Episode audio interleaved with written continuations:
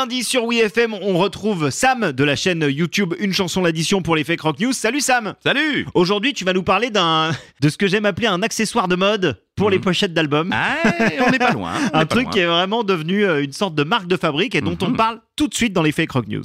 Une chanson l'addition présente les fake rock news de Sam sur WeFM. Alors, avant de, de rentrer dans les, dans les détails, rappelons peut-être ce qu'est ce, ce logo noir et blanc apposé donc euh, sur ces, sur ces pochettes d'albums et auquel on s'est effectivement parfois un peu trop habitué. Ouais, alors c'est le fameux avertissement de la Recording Industry Association of America, c'est ça? C'est ça, ce, ce parental advisory. Ouais. C'est c'est, euh, c'est cet avertissement, effectivement, qui, qui avertit les parents que les paroles contiennent des éléments pouvant choquer. Alors, c'est généralement à, à caractère violent, sexuel, voire même, on l'oublie souvent, à caractère blasphématoire. Bah oui, effectivement. Mais alors ça, c'est vieux, euh, le parental euh, advisory. Ça s'est ça s'est mis en place quand exactement? Alors en 85 pour les, pour les États-Unis, même Ouais. s'il a surtout été appliqué à partir de, de 90 avec le groupe euh, Two Life Crew, puis en 2011 pour le Royaume-Uni et les plateformes de streaming. Mais alors, j'imagine qu'un événement a motivé la création de, de- de ce label. Eh oui, eh oui, à l'origine, eh bien c'est la femme d'Al Gore qui a surpris sa fille de 11 ans,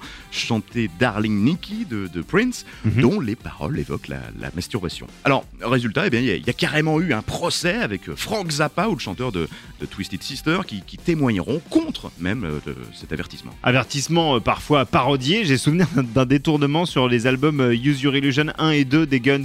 Oui, et, et c'est même devenu, par sa récurrence, un vrai marqueur de la, de la pop culture. Ouais. Jusqu'à même organiser la composition des pochettes d'albums en fonction de sa future imposition. Ce qui a dû euh, finalement faire chuter les ventes de pas mal d'artistes. Alors, s'il est effectivement important, comme par exemple pour les, pour les plateformes euh, vidéo, de Mm. faire attention au public euh, destiné, l'obtention du macaron a au contraire boosté une partie de la scène métal et hip-hop, de la même à ce que certains artistes recherchent justement à l'obtenir. Alors en France, euh, Booba ou Caris, ils l'ont par exemple sur leur album. Oui, sauf que son apposition n'est absolument pas obligatoire Ah, ici. les petits eh malins. Oui, eh oui, son rajout est donc uniquement pour bah, la frime hein, ou pour faire américain.